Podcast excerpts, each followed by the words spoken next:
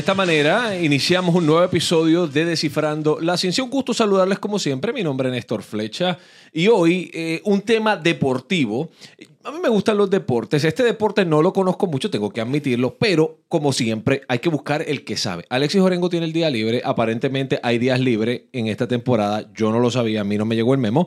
Pero Alexis está libre, pero hoy me acompaña Eric Mora, quien es director de deportes en Telemundo 39 en Dallas Fort Worth. Eric, bienvenido. Néstor, muchas gracias. ¿Hay días libres? ¿Dónde está Alexis? Aparentemente hay días libres. A mí no me llegó el memo.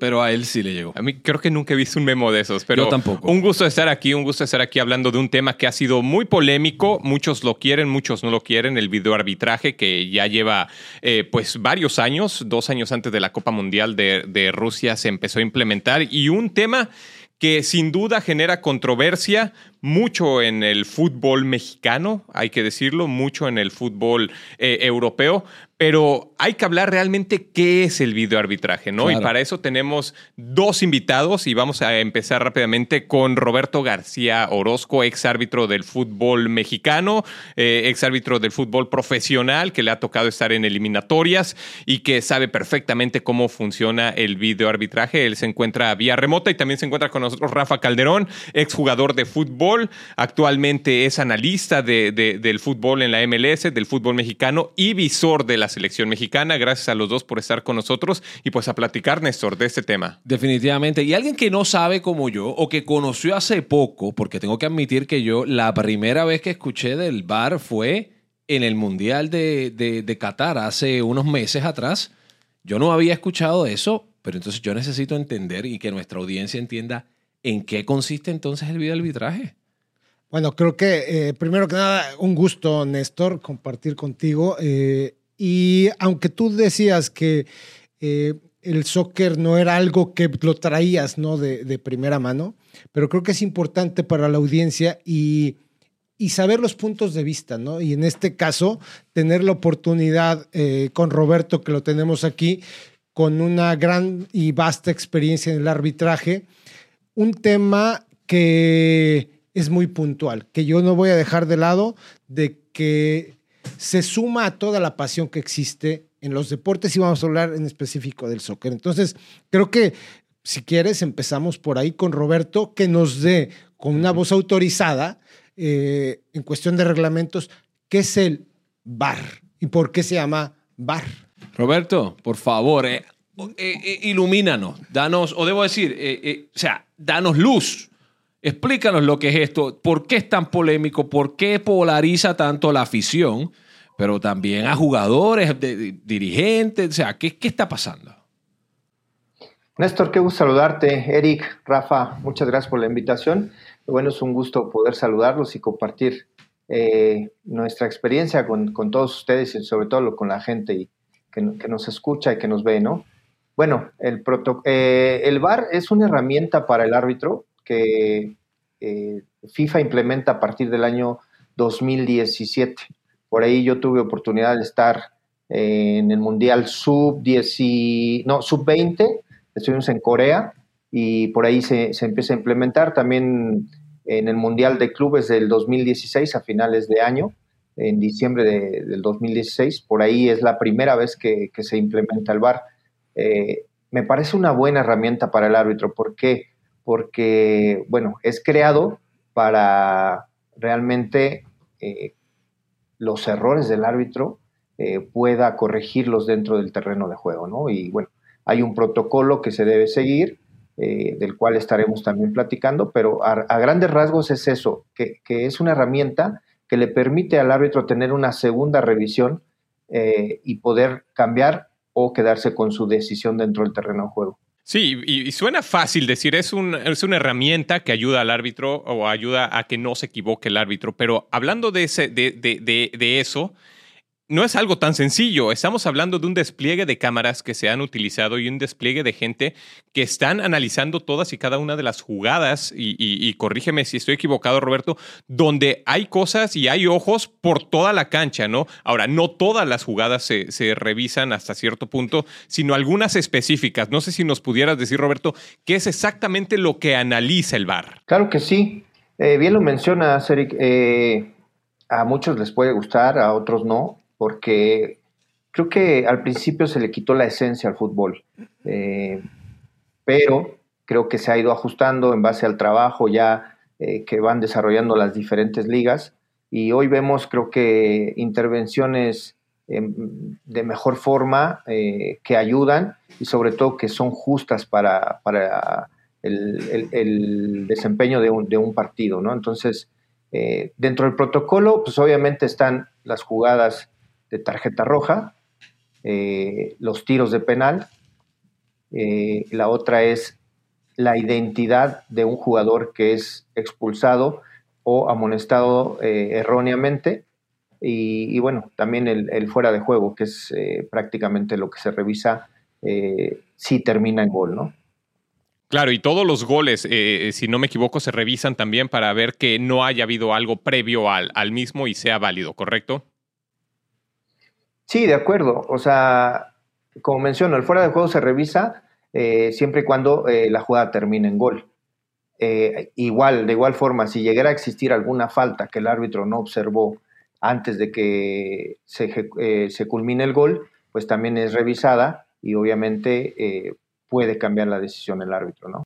Bueno, y para este efecto, Rafa, tú estás en, varios de los partidos de fútbol, tanto a nivel profesional también como, como a nivel semiprofesional, pero en los partidos profesionales de la MLS, en los partidos profesionales de la Liga MX, eh, consta de dos, eh, de un árbitro y el cuerpo arbitral en la cancha, pero también otro cuerpo arbitral que está en dónde está ese cuerpo arbitral y cómo es la comunicación que hay entre ambos, entre los que están en la cancha y los que están ya sea en el estadio en otra área o dónde están. Bueno, eh, esto empezó en la MLS hace tres años, cuando lo echaron a andar y teníamos la experiencia. De hecho, tú conoces el estadio, el estadio Frisco en la zona de, de los Boots para transmitir. Donde juega el FC Dallas. Donde juega FC Dallas. Crearon una zona en un cuarto especial donde llegaban esas tres gentes más a encargarse de, del bar. De hecho, estaban custodiados por alguien de seguridad que no dejaba que nadie se acercara. Eso generó como que algo, para nosotros que lo vivíamos, estaban como guardados en una burbuja. Eh, y ahí Roberto nos va a decir, porque según lo que entiende uno, la comunicación puede ser que sea constante o no. Creo que esa es una pregunta. Eh, y lo voy a traer a colación esto, porque a lo mejor, Néstor, si hablamos del fútbol americano de la NFL, existe cuando alguna jugada es revisable, ¿no? Y a lo que voy, según lo que yo sé, corrígeme, en la NFL no están en el estadio, sino en, Nueva, York, está una gente que está revisando los partidos. En la actualidad, esta temporada, ya no hay gente del bar en el estadio. Están las cámaras, que hay una gente de producción que se encarga que, los, que las cámaras estén tomando y flasheando o cambiando las, las tomas, pero en otro lado lo están revisando. ¿eh? No está nadie en el estadio hoy. La comunicación también ya viene como en la NFL, de otro lado. A lo que voy, lo veo por el lado práctico, que tiene que haber un lugar donde está más fácil que un se cuartel central. Exactamente. Y de ahí viene la toma de decisiones. Y creo que ahí se abre la polémica, ¿no? ¿Quién toma las decisiones? Porque mi pregunta a lo mejor, viéndolo como gente de fútbol, hasta como aficionado, digo, ¿están constantemente hablándole al árbitro? O sea, ten cuidado porque alcanzamos a darnos cuenta que este jugador hizo esto, pasó esto, pateó o, una toma de decisiones, decirle aguas que la vimos como que no era, la tocó al final y era del otro equipo. O sea, ahí mi pregunta a lo mejor para Roberto, ¿no? Roberto, ¿esto es constante o como que dejan al árbitro totalmente libre y ya nada más cuando sea necesario? Bueno, eh, como mencionamos, el protocolo está establecido para un error claro y manifiesto del árbitro. Así lo marca el protocolo, dentro de lo que mencionamos, ¿no? El penal, el gol, eh, la tarjeta roja o, una identidad equivocada. Bien lo mencionas, Rafa, en, ustedes en la MLS eh, tienen eh, un sistema diferente a México, porque en México sí hay una cabina en cada estadio, sí van los árbitros a cada estadio, y desafortunadamente también eh, algo que creo que, se está haciendo mal en México es que todas las tomas que tiene el VAR vienen de la televisora que está transmitiendo el, partido. So, no, no- no son unas cámaras especiales en ángulos especiales que, que- que solamente los árbitros y las personas ven. To- eh, de acuerdo. Eh, ese es un, es un grave error en México porque, pues, a veces eh, si una empresa este- tiene eh, que ver con algún equipo, pues el, el, el VAR no tiene todas las tomas para poder decidir. ¿no? En cambio, e- en la MLS y en el Mundial se maneja como tú lo mencionas. Ahora hay una cabina, por ejemplo, en Nueva York, que como lo mencionas, que eh, le manda esa información al árbitro. Ahora, la información del árbitro con esta gente es eh, abierta. Obviamente, por ejemplo, hay un saque de esquina. Si hay una jugada eh, donde pudiera haber una mano o una falta o algo que el, árbitro, no observa, inmediatamente el VAR se comunica con el árbitro, porque tiene la, comunicación abierta. Simplemente tiene que apretar un botón para darle esa comunicación abierta y mencionarle, oye, hay una, hay una mano, es un posible penal, eh, ven, revisa y tú toma la decisión, porque al final el que toma la decisión siempre es el árbitro. Y eso precisamente iba a ser la pregunta que te iba a hacer. Hemos visto ocasiones en las cuales hay varias jugadas eh, eh, comprometedoras o que están ahí en duda. El VAR llama al árbitro y lo que no nos cabe en la mente es cómo el hecho de que cuatro referees, cuatro árbitros que ya vieron la jugada, que ya la analizaron y que ya le dieron la advertencia al árbitro que vaya a checarla, cuatro están de acuerdo y llega el árbitro y no quiere ni siquiera ir a ver la jugada o ni siquiera la marca. ¿Por qué pasa ese tipo de cosas? ¿A, a qui- quién, tiene la razón entonces? ¿El árbitro o el VAR, que son cuatro personas, ocho ojos viendo esa jugada? ¿Por qué pasa eso? Sí, de acuerdo, Eric. Eh, mira, el árbitro tiene que eh, decirle exactamente al VAR qué es lo que él vio en el terreno de juego. Entonces ahí puede haber confusión porque ya es una interpretación del árbitro y una interpretación del VAR.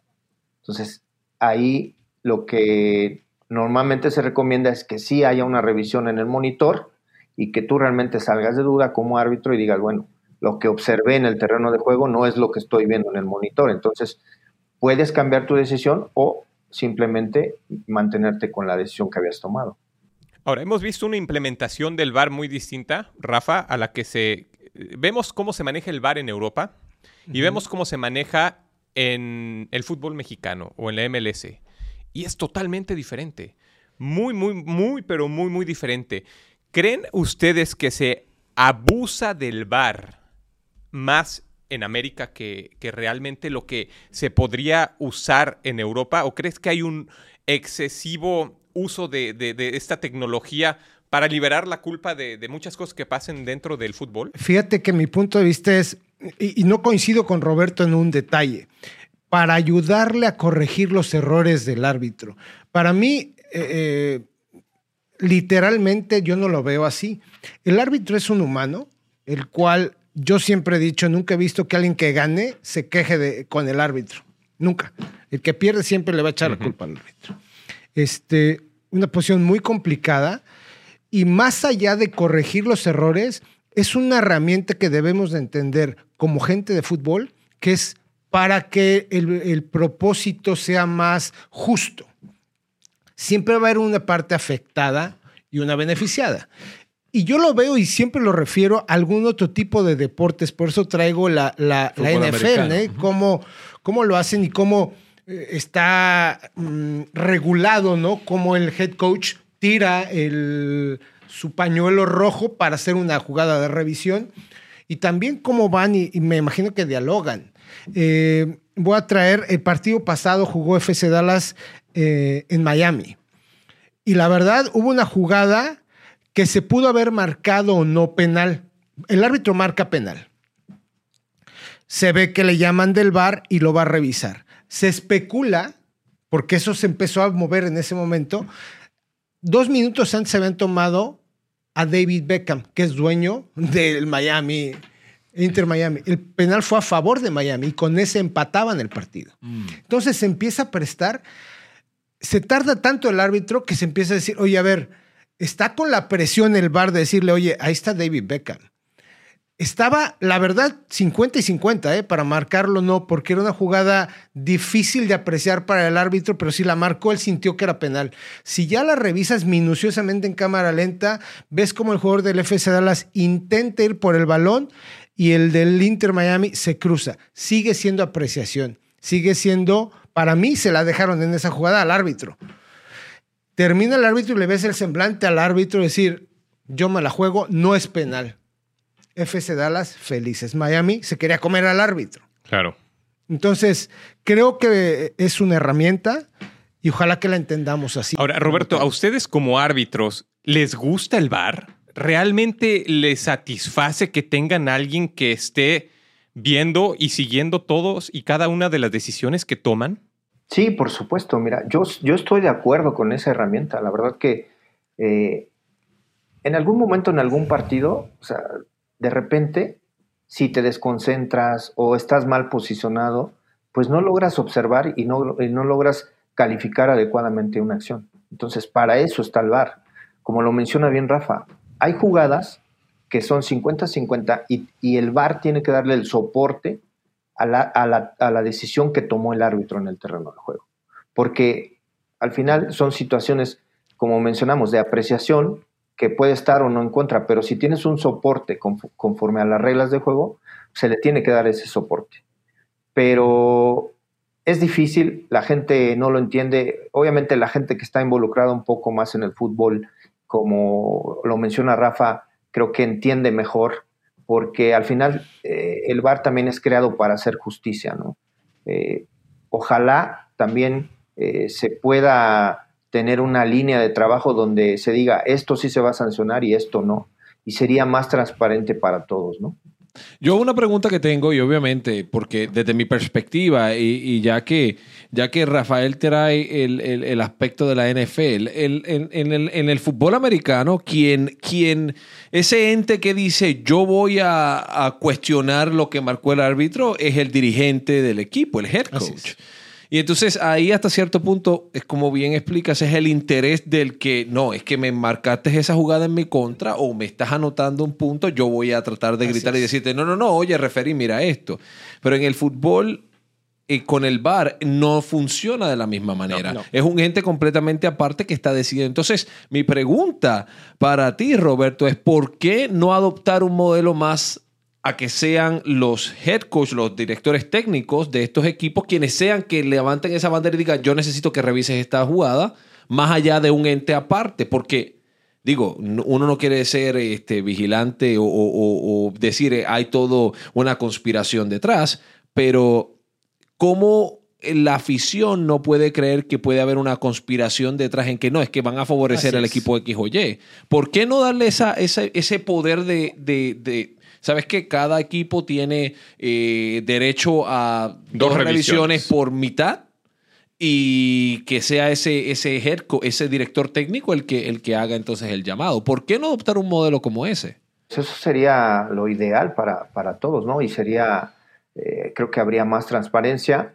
Eh, lo mencionaba bien hace rato Rafa en el partido de, Dallas. el árbitro tiene demasiada presión el ir a hacer una revisión hay mucha presión. Y en México pasa lo mismo. O sea, dependiendo el equipo al que vayas a ir a hacer la revisión, el árbitro tiene mucha presión. Entonces, creo que debe de quitarse los intereses de por medio. Si es el, si es el club A, el club B, eh, el club eh, que es el, el, que menos sigue en la afición o el que más sigue la afición. O sea, debemos de quitar esos intereses. En Europa funciona muy bien porque al final creo que el protocolo lo siguen de manera adecuada. Eh, si hay una, evidencia eh, de una sanción de penal o tarjeta roja para el árbitro, bueno, pues lo mandan a llamar. Si, si no hay esa evidencia, pues también dejan que el juego continúe y al final el, jugador lo acepta. En México el problema es, eh, como lo mencionamos, todo el mundo quiere que se revise cualquier situación dentro del área, cualquier tarjeta roja, y no está regulado y bueno, eso causa muchísimos problemas para el árbitro. Oye, un detalle, y, les voy a preguntar a los tres, ¿no? Eh, en los estadios, cuando eh, están las pantallas y la gente ve, puede ver las repeticiones de los goles, pero cuando es una jugada dudosa, No lo ponen. Y el bar no lo ponen para evitar que se caldee el, el El ambiente. ambiente. ¿Cómo lo ven? Sano. Y la otra es, en la televisión, ahí sí exhiben lo que está viendo el árbitro en el bar. Ponen un recuadro y entonces creo que yo estoy de acuerdo ¿eh? en que no lo calienten el ambiente localmente, eh, porque si no sería un infierno, en este caso para el árbitro. Y número dos, nos da democráticamente cada quien va a tomar un punto de vista, ¿no? Si eres hincha de un equipo y te viste afectado, Claro. o si eres imparcial y dices, no, el árbitro o el bar lo hizo bien. Claro. Claro, no, no, no, total, yo estoy total, en, total, en total acuerdo. Yo creo que, que, y volvemos a lo mismo, es si se usa demasiado frecuente, Que ese es un punto. que ese es un punto, o sea, se usa demasiado frecuente, trae otro problema que es que estás haciendo que los jugadores pierdan ritmo. Así es. O sea, puede ser la realidad. O sea, no es- el, el ritmo del juego cambia. Y algo que platicaba con Eric antes de cuando estábamos hablando de este episodio, que Eric decía, ¿cuán largos son los partidos ahora? Así o sea, es. más largo el partido por todo ese tiempo que se perdió. Pero sí, yo creo que sí estoy de acuerdo con que no necesariamente se le muestre a, a la afición que está en el estadio, eh, pero las personas que... Hoy en día es tan sencillo tú tener un teléfono a la mano y poder ver lo que está mostrando el televisor Así es. que hasta cierto punto realmente el limitar que es la gente pierda el control o no es casi imposible. Así es. No, y se vuelve democrático, ¿no? Se vuelve, por eso es a lo que iba, se vuelve pasional. Y yo voy a traerles otro punto, porque en el Mundial de 86 Maradona mete el gol gol. con la mano. Yo, yo estaba, yo estaba en el estadio, yo jamás vi la mano. Jamás. Y yo creo que nadie, y corrígeme tú, Roberto, que a lo mejor en charlas deben de haber tenido esta charla, yo creo que nadie vio esa mano durante años. Durante años, ¿eh? Y no es porque quererle ayudar a Argentina para meter ese gol. Claro, después pasa el tiempo y dice cómo Maradona, con su estatura y con mucha potencia que tenía, le gana a un arquero que le sacaba 20 centímetros y que van por una pelota a buscarla arriba, ¿no? Sí, son las ventajas del bar, ¿no? Que ahí puedes checar todo Sí, eso. por- sí, porque son jugadas tan rápidas que a veces el ojo humano no, no logra detectarlas, ¿no? Lo mismo pasó, recuerdan también la jugada de Thierry, de Thierry Henry, la mano, ¿no? Donde también eh, con eso clasifican al Mundial. Y bueno, hoy, hoy también recordar que en el Mundial de Clubes pasado, bueno, este año, después del Mundial, eh, se implementó también en el VAR que el árbitro ya tiene que explicar la decisión, como en el fútbol americano. Ah, ok. Eso es nuevo, yo, no, es yo no sabía. Sí, eso es algo que están implementando. Eh, ¿Explicar la jugada a los entrenadores ahí en ese momento o, o explicarla al final en el reporte arbitral que da? No, en el estadio él va y hace la revisión y si va a marcar un penal, eh, eh, tiene el micrófono abierto como en el fútbol americano y en el mismo estadio dice, eh, estoy sancionando el penal porque fue una zancadilla imprudente este, y no voy a mostrar tarjeta amarilla. Ojo, eso es nuevo porque a mí no me ha tocado verlo todavía Yo en tampoco. el fútbol. ¿eh? O sea, escucharlo no. He visto y ahora parecen eh, peloteros ¿eh? de béisbol con señales. de hecho, hacen la señal del bar y después, Sí. no, no, no, tarjeta. O sea, una gesticulación diferente, ¿no? Pero Claro. no tienen voz. Que sería sano lo que dices. Eh, irlo proponiendo, ¿no? Claro, Y que ir modificándolo, porque yo Claro. creo que no hay nada malo con utilizar la tecnología, y yo creo que eso es un es. punto muy válido, porque pues sí, es como dices, son jugadas rápidas, al final el árbitro sigue siendo humano y se va a equivocar y hay cosas que no va a ver. Eh, que, que en cierto punto utilizar la tecnología para mejorar el proceso no lo veo nada mal. El detalle está en que sea un proceso lo más transparente posible, porque nuevamente yo puedo ver cómo el que la afición literalmente yo puedo ver cómo dicen, no, no, no, esto del VAR, esto no, el que pierde. Siempre va a decir Claro. que el Pero VAR ahí no me dio. entra algo muy interesante y lo decía eh, Roberto. En Europa funciona perfectamente bien el VAR, incluso dentro de la cancha, con los entrenadores. Cuando se marca algo, no lo protestan. Hay una educación misma que no hay en México, misma que en Estados Unidos la hay, pero es poco.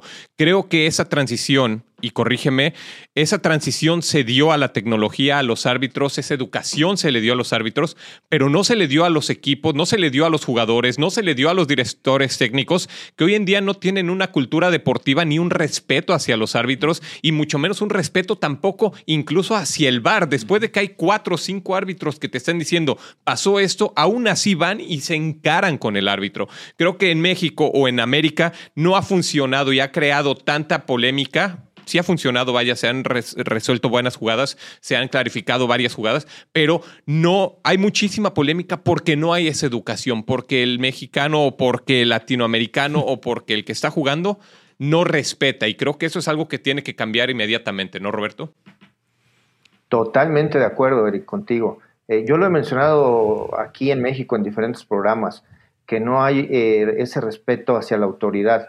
Y bueno, el mismo protocolo te, da la autoridad de que si eh, los jugadores, el entrenador o alguien del cuerpo técnico eh, se acerca demasiado a, la hora que tú estás haciendo revisión, lo puedes amonestar o expulsar. Y en México, pues realmente vemos eh, cada, cada fin de semana demasiadas protestas, todo, y el árbitro no actúa porque pues al final también no tienen el respaldo de la comisión de árbitros, ¿no? Eso es algo importante. Ahora, tú bien mencionabas los. Eh, eh, hemos hablado de todos los pros de, del claro. pero hay muchas cosas que, que hay en contra de, del bar. Yo. A mí me gusta el bar, para ser honesto, sí me gusta ese tipo de revisiones y lo hemos platicado. Creo que es más justo para todos los equipos, a favor o en contra, a final de cuentas. Pero lo que sí siento que poco a poco se va erradicando un poco aquí en, en, en, América, en la MLS, en, el fútbol mexicano, es que se corta el ritmo del juego, se alargan demasiado los partidos. Ya no estamos hablando de un partido de Sí, son normalmente 6, 7 minutos. No, ya estamos hablando de dos horas de partidos. Entonces, creo que eso también está haciendo todo lo contrario que en lo que pasa con el béisbol. En el béisbol están tratando de acortarlo y en el fútbol lo están tratando de alargar o se está alargando. Creo que debería de haber una solución para poder minimizar esos alargues de tiempo y darle más fluidez, fluidez bueno, a los lo que eh, Néstor eh, mencionaba y como propuesta, digo, a lo mejor es una situación que eh, se tiene que analizar. No puedes decir, solo voy a revisar tres jugadas en el primer tiempo y tres en el segundo, que no me tarde más de un minuto, porque no sabes cuántas jugadas se van a dar. Pero a lo mejor sí le puedes dar lo que decías, al entrenador tienes derecho a dos por tiempo de revisar. y a lo mejor decir, si te gastas las dos, te, quito un, te quito un cambio. Sí, claro. Para que tampoco se vuelva algo repetitivo, repetitivo y hacerlo por hacer. Eh, son situaciones que se pueden dar. Habíamos hablado, que solo habíamos hablado de, los pros y hablabas de Europa, pero el equipo que más se queja en Europa es el Real Madrid, que dice que el VAR está en contra de él.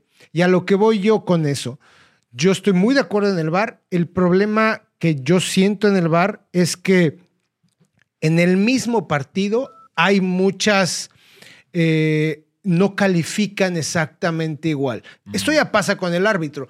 Y si el VAR es tu herramienta y a veces sí lo revisan y, a veces, no. lo revisan, creo que ese es el detalle a mejorar, ¿no? Ahora, debería pesar, yo sé que no debería, pero pesa el nombre de una camiseta de un equipo de quién es el dueño de ese equipo en las decisiones arbitrales, tanto del VAR como del árbitro central, Roberto? Bueno, en México, que yo estoy un poquito más empapado, te aseguro que sí pesan. Entonces es algo que se tiene que cambiar, y bien lo menciona Rafa. O sea, se tiene que regular porque hay muchas inconsistencias.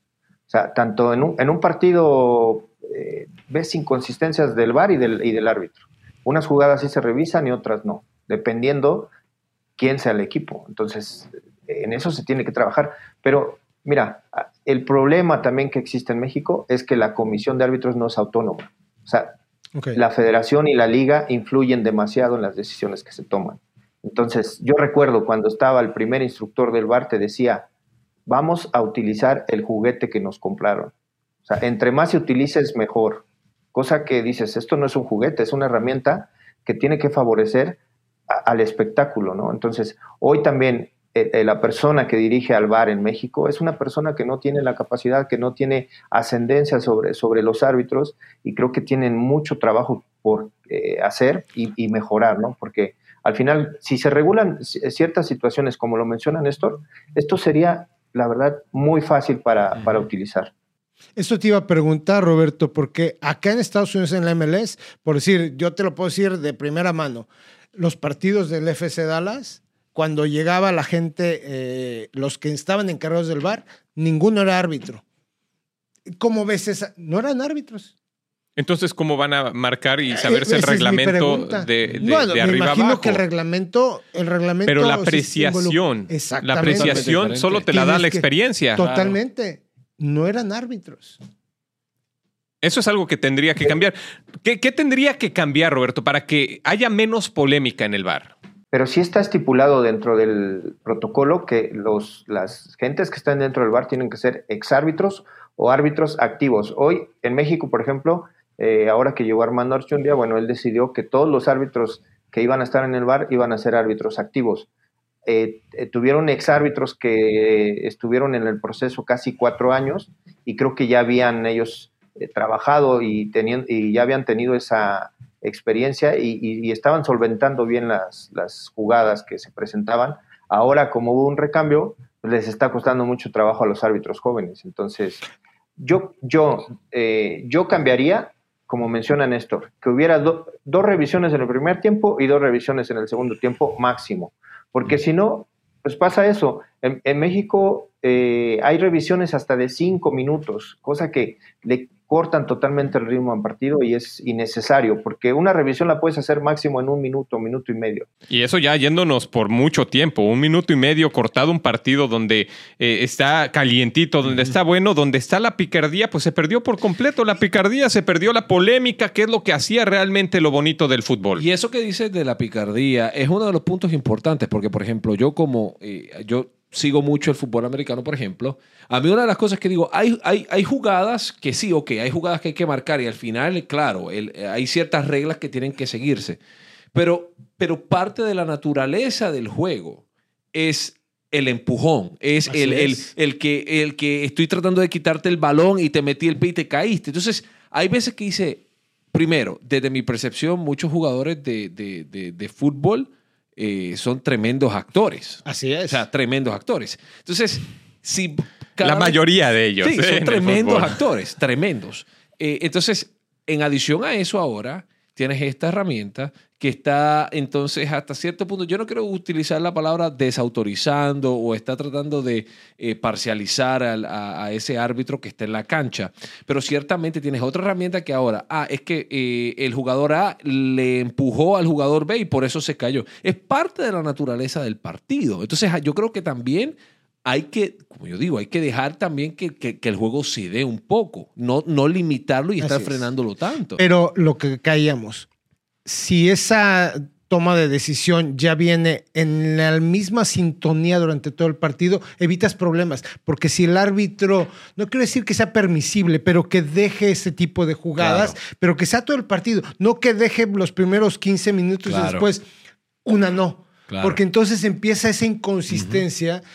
Los jugadores empiezan a calentar. Claro. Los entrenadores se empiezan a calentar. El público se empieza a calentar. Y si el VAR no te ayuda, ya se hizo un caos. Claro, claro. Sí, ahí lo importante también que veo y que lo, que lo dijo Roberto, ¿no? Que existe el apoyo realmente para los árbitros por parte de la comisión de que la decisión que tomaron se respete, porque hemos visto en ocasiones que se equivoca tal vez el árbitro y van contra el árbitro, incluso el mismo eh, directivo de, de- de la comisión de arbitraje, cuando tienes que cuidarlo y tienes que decir, se respeta, así es el fútbol y todos estuvieron de acuerdo. Creo que ahí también falta ese tipo de, apoyo hacia los árbitros para que esa autoridad se haga respetar por parte de los, de los dueños, de los eh, entrenadores, de los mismos jugadores, porque sí veo muy desprotegido a los árbitros yo en este aspecto. ¿Sabes qué? Eh, en mi época de jugador en etapas jóvenes, eh, no sé si en México se sigue haciendo, creo que se ha dejado de lado, porque esto viene, es una cuestión cultural, hablando de México y de, de situaciones así. Nos hacían, cuando estábamos en las fuerzas básicas, ir a ser árbitros de la academia donde estábamos para em- sentir lo que siente un árbitro, porque si no, eso te va ayudando a sensibilizar y ser empático con el árbitro. Después de profesional, muchos no, no todos, muchos entrenadores les interesaba, generaban que un árbitro o el de la comisión viniera y tuviéramos una plática y terminábamos con un asado. ¿A qué voy? Relajar un poco esa relación. El ambiente. El ambiente, por lo menos tener ese punto de vista. Yo me acuerdo Armando Archundia, que lo conozco desde que era niño y pitaba con su hermano en la Escuela de la América. Era de los árbitros, cuando yo jugaba, que primero te hablaba mm, por tu nombre con mucho respeto, pero se generaba un ambiente de decir, estamos en el mismo nivel, ni le voy a faltar al respeto ni él me lo está faltando. Desde ahí rompes ese primer problema que después se viene a lo que es el bar, ¿no? Pero creo que por ahí, Roberto, no sé si en México, ojalá que tú ahora estás en una situación a lo mejor un poquito más eh, fuera, se pudiera generar, porque creo que la educación viene desde cuando vas empezando. Claro. Sí, sobre todo que exista empatía, ¿no? Entre el jugador y el, y el árbitro, porque al final, pues cada uno eh, desempeña su, su, labor y bueno, si se hace con respeto, creo que funciona de mejor forma, pero eh, yo te puedo hablar un poquito más de México, sigo la MLS, pero creo que tienen diferentes eh, problemas que en México. Aquí se protege mucho a los jugadores, la misma liga, la misma federación eh, quiere que cuides a las figuras, que les permitas hacer todo lo que, lo que quieran ellos dentro del terreno de juego. Y realmente, pues, eh, al árbitro, como menciona Néstor, lo, lo, desprotege, ¿no? Y, creo que tiene que cambiar eso porque el árbitro es una autoridad que sí tiene que actuar con respeto y hacer valer su, pues, eh, la aplicación de las reglas de juego. Y creo que sería mucho mejor para todos y un beneficio para el fútbol. Y hablando del respeto, ¿no? Lo que tú bien mencionabas no se justifica en lo más mínimo, pero si un, un jugador eh, agrede a un árbitro y le dan dos, tres partidos y es al revés, le dan 15 partidos, ¿no? Entonces, claro, obviamente es un tema distinto, pero ahí está donde, eh, donde se carga la balanza por completo al 100%, ¿no? Ahora, yo me gustaría preguntarte, ¿esto del VAR a ustedes como árbitros, los, ¿les ha facilitado el trabajo o se los ha hecho más complicado? Yo creo que en México se les ha complicado más, ¿eh? porque muchos de los árbitros de experiencia cuando, cuando inició lo, el proyecto del VAR estaban muy renuentes. Entonces, nosotros ya habíamos tenido experiencia en FIFA y decíamos, bueno, es una herramienta que nos va a ayudar a, solventar situaciones que no podamos observar, ¿no? Pero hoy, eh, si te fijas también, eh, ya no hay tantos árbitros experimentados en México. O sea, tenemos tres o cuatro árbitros con experiencia y los demás son jóvenes que vienen en un proceso eh, pues para poder ser eh, figuras y, hacer un camino dentro de, del arbitraje nacional e internacional. ¿Te gusta, Rafa, el bar en el fútbol o te gustaba más cuando no existía el bar y cuando pues dejaba toda esa polémica, como decía Néstor, esa, esa picardía, que te quedabas toda la semana hablando de alguna jugada polémica. Ahorita ya eso terminó. Sí habrá alguna polémica de que el árbitro apreció una cosa y a últimas el otra y nunca se pusieron de acuerdo, pero ya ese, ese tema de conversación del día lunes, del día martes, del día miércoles, desapareció por completo, ¿no? Esas jugadas que veíamos y nos gustaba y la volvíamos a ver y la volvíamos a ver a lo largo de toda la semana y generaba esas pláticas desafortunadamente ya no existe, ¿no? ¿Te gusta cómo está actualmente? Mira, eh, así literalmente y con la respuesta sí, no, sí me gusta el bar. Eh, ¿Por qué? Porque también eh, soy alguien que está muy consciente que los deportes van evolucionando. Claro. Y creo que esto es parte de la evolución. a mí me gusta más el analizar, el ver y proponer que mi equipo proponga y a facilitarle las cosas al árbitro para que no me complique yo. Entonces, sí lo veo como algo que es necesario, como tecnología, algo que aporta, eh, algo que seguramente me va a quitar un gol que en otras ocasiones sí me hubieran marcado, o al revés, me va a beneficiar en un gol que me hicieron y que se van a dar cuenta que fue fuera de lugar sí me gusta por eso. Entonces, me da a mí la alternativa de yo cómo analizar y cómo poderle sacar ventaja a lo que yo sé hacer, hacer que es dirigir un equipo sin meternos en problemas con el árbitro. Entonces, a mí sí me gusta el VAR. Habría que ajustar como todo. Hay terrenos de oportunidad. Definitivamente. Y creo que conforme se vaya avanzando, hablábamos de que no eran árbitros, era Pulskaris, un exjugador de Dallas Burn, era el que se encargaba del, VAR aquí en el estadio. A lo mejor hoy ya desde Chicago, que es donde lo están haciendo, ya, ya están puros árbitros. Entonces creo que es un punto de evolución. Yo me acuerdo que la NFL antes también era diferente, totalmente, y por eso yo veo que en todos los sentidos tienes hacia dónde. Y es algo relativamente nuevo, ¿no? Entonces creo que tampoco podemos crucificar eh, lo que es el, el, VAR y tampoco los que están encargados en el VAR, porque en México es. muy nuevo, en Estados Unidos es muy nuevo, es más nuevo que incluso en Europa. Entonces creo que es algo y que va a venir mejorando poco a poco. Llevamos muy poco desde el 2016 que se empezó a, que se, que se firmó y dijo que vamos a empezar a utilizarlo dos años antes de, del Mundial de, de Rusia que, empezó a surgir todo esto, se empezaron a hacer las pruebas en las confederaciones, después en el Mundial, y creo que es algo que se va a venir mejorando. Pero qué importante es que, eh, que árbitros como Roberto, como en su momento Chiquimarco, con, árbitros que ya tuvieron muchísima experiencia, den su punto de vista y los escuchen, ¿no?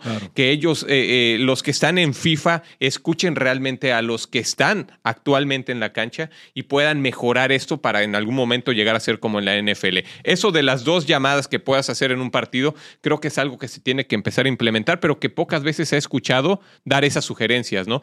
¿Hay una apertura para sugerencias, Roberto? ¿La FIFA está abierto a sugerencias para que esto pueda ir mejorando? ¿O realmente es lo que ellos dicen y hasta ahí? Bueno, el IFAB es el que toma las decisiones en, este, en estos cambios que existen en las reglas de juego y en el VAR, obviamente.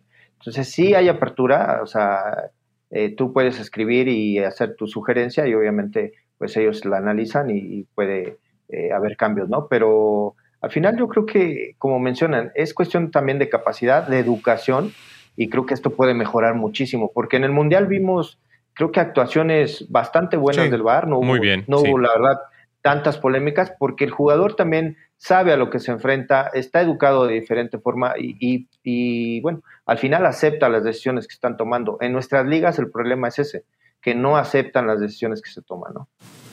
Mm. Es interesante el tema, les doy de mi parte las gracias a los tres por haber estado en esta conversación, que ciertamente es una conversación que, que da espacio para más, que da espacio para, para seguir y, y si usted es fanático del fútbol, pues mire, tiene que también aprender a, aceptar la decisión de la última autoridad en la cancha, que es el árbitro. Gústenos o, si perdemos o no perdemos.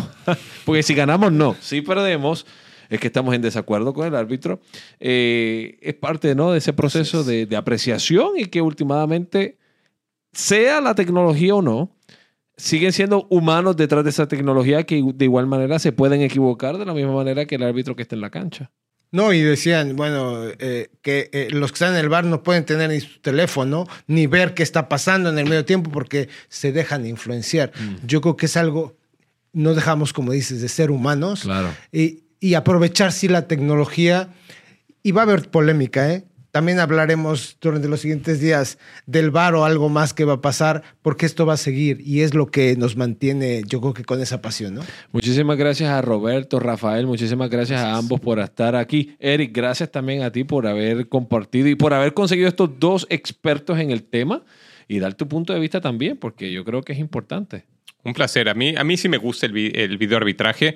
Sí me gusta también que haya esa autonomía por parte de los árbitros, la verdad. Y Roberto, muchísimas gracias por, por estos minutos. Sabemos que, que, es un tema que muchos están a favor y otros están en contra, pero a final de cuentas creo que de eso se trata el fútbol, ¿no? Generar ese tipo de polémicas. Gracias, Roberto. Hoy desciframos la ciencia detrás del famoso VAR, el famoso videoarbitraje.